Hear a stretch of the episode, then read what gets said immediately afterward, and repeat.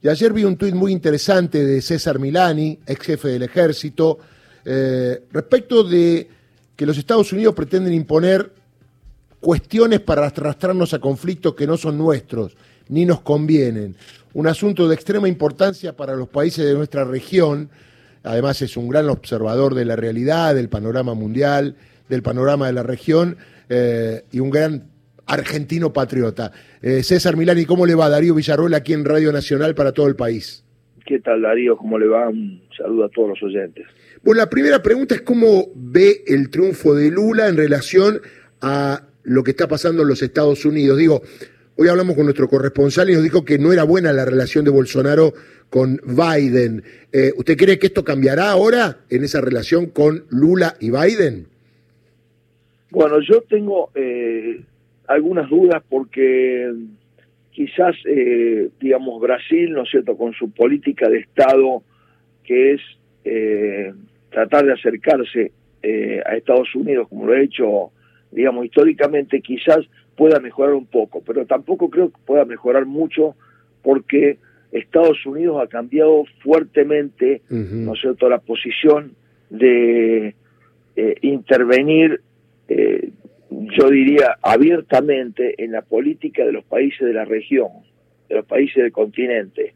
Eh, a esto me refería yo cuando hablaba del artículo y creo que eso a Brasil muchas este, eh, mucha mucha gracia no le hace, especialmente no cuando Laura Richardson habla no sé del Amazonas como una, un pulmón del planeta o este u otros conceptos, pero en particular no es cierto debemos saber de que eh, Estados Unidos ha lanzado eh, fuertemente en los últimos seis meses, yo diría un poquito más, una política de neta injerencia en los países, ¿no es cierto?, de la región. Esto ha sido ya sea del avance comercial de China en el mundo y del avance militar de Rusia en Europa y, contra la OTAN.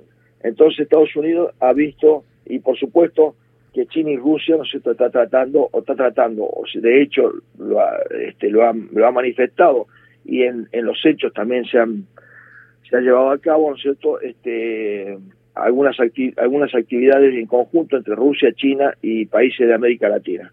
Consecuentemente, Estados Unidos ha este, intensificado sus actividades. Con esto, con declaraciones de Laura Richardson, que es la jefa del Comando Sur, con recaudación, con este, declaraciones de Austin, que es el secretario de Defensa de Estados Unidos, y con las declaraciones y la injerencia del embajador Stanley en, la Argentina, ¿no es cierto?, en forma ya bastante, digamos, eh, manifiesta, en donde él está enseñando, le está diciendo, ¿no es cierto?, este, a, los, políticos, especialmente a la oposición, que hace falta un consenso, ¿no es cierto?, un consenso este, al nivel, ¿no cierto?, que existía en el año 45 con Braden, un consenso para este, imponer, ¿no cierto?, las políticas que Estados Unidos quiere imponer en la región. ¿Qué políticas son esas? Bueno, homogeneizar, ¿no cierto?, todos los intereses de los países de la región atrás, ¿no cierto?, de los intereses de Estados Unidos, como si nosotros tuviéramos los mismos intereses que Estados Unidos. ¿A esto le llama usted disuasión integrada? Claro, eh, ellos lo han llamado, ellos han ah. expresado ese concepto concretamente en la en, en, en la este, decimoquinta conferencia de ministro de Defensa de América, ¿no es cierto?, en Brasilia, que ocurrió este año, y también en distintas oportunidades por Laura Richardson, en donde ellos hablan de disuasión integrada. ¿Qué es la disuasión integrada? Es homogeneizar a todos los intereses de los distintos países de la región, ya sean intereses eh, geopolíticos, intereses comerciales, intereses económicos, intereses de información de la Fuerza Armada, de la Fuerza de Seguridad, científico, tecnológico, ¿no es cierto?, homogeneizarlo eh, en base a este, enfrentar un enemigo común. ¿Cuál sería ese enemigo común? El enemigo que tiene Estados Unidos, no nosotros, China y Rusia. En base a eso, ¿no es cierto?, es que ellos dicen que hay una injerencia eh, muy grande de China y Rusia en la región y eso hay que contrarrestarlo.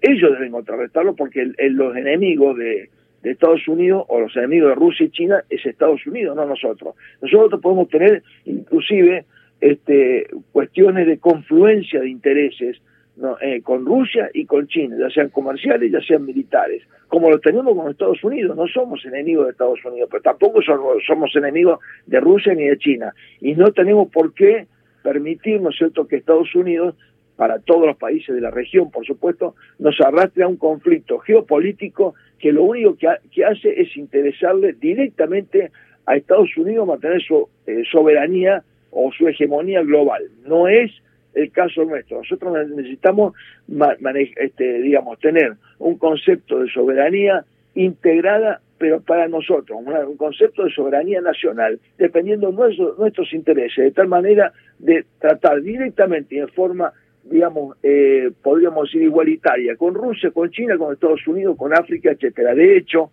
la Argentina está por ingresar a los BRICS. claro al, conjunto de países que geopolíticamente son muy importantes, porque está Rusia, está China, está Brasil, está Sudáfrica, entonces estamos por ingresar a ese a ese conjunto de países. ¿Cómo nosotros vamos a, ingresar, a, sumarnos a una estrategia de disuasión integrada, como ellos la llaman, para enfrentar a países de los cuales nosotros vamos a ser potencialmente socios. César, la última y lo cambio de tema. ¿Cómo ve esta inacción judicial en investigar con profundidad el intento de homicidio a Cristina Fernández de Kirchner. Bueno, usted padeció el tema de la familia judicial y lo que le pasó. ¿Cómo lo ve? Bueno, eh, se imaginan ustedes cómo, cómo lo ve, cómo lo ven una gran parte de la sociedad, que este, por este, cuestiones muchísimo menores se procesan a funcionarios que han sido del gobierno de Cristina Kirchner o a la misma Cristina, eh, pero cuestiones, digamos, de como podemos ser el dólar futuro, que, que, causan un poco de gracia. Y sin embargo, ante esta ante este intento eh, de magnicidio, ante este intento que, digamos, que todo el mundo lo vio, que fue un atentado que sin, vuelvo a repetir lo que dije en su momento, que nadie toma conciencia y medida de esto, que si esto se hubiera producido, hubiera producido un baño de sangre en la República Argentina. Bueno, sin embargo, la justicia está dando vuelta, en lugar de ir a fondo, ¿no es cierto?, y buscar las interrelaciones que hay con las otras, otras organizaciones como son Revolución Federal, quién lo financiaban, quién lo patrocinaban políticamente, porque aquí hay gente de Juntos por el Cambio que han patrocinado políticamente a esto, hay gente vinculada Juntos por el Cambio que ha financiado económicamente estos grupos, y sin embargo nos quedamos ahí, de tratando, ¿no es cierto?, de cerrar el circuito en dos o tres personas nada más. Bueno, esto es una, la, barbaridad de que estamos, imaginémonos si esto hubiera sido al revés, si esto hubiera sido al revés, si hubiera sido el intento contra eh, eh, Macri cuando era presidente. No le quepa duda que en este momento estaría eh, medio media oposición en si fuera frente de toda la oposición estaría procesada. Está bien. Bueno, esto yo creo que debemos intensificar los esfuerzos, los, defensores de Cristina, que son excelentes, como José Manuel Ubeira, y este y otros abogados, y digamos, lo, el, la parte judicial buena que queda en este país, intensificar los esfuerzos para este para seguir peleando contra esta esta esta suerte de digamos de corporación este, que lo único que hace es tratar de mantener los privilegios de Macri, ¿no? César, muchas gracias por estos conceptos, se ha sido muy claro. Por favor, un abrazo a todos. César Milane es jefe del ejército, un análisis de lo que pasa en Estados Unidos, la posición con la región y también preguntándole acerca de la investigación por el atentado a Cristina Fernández de Kirchner.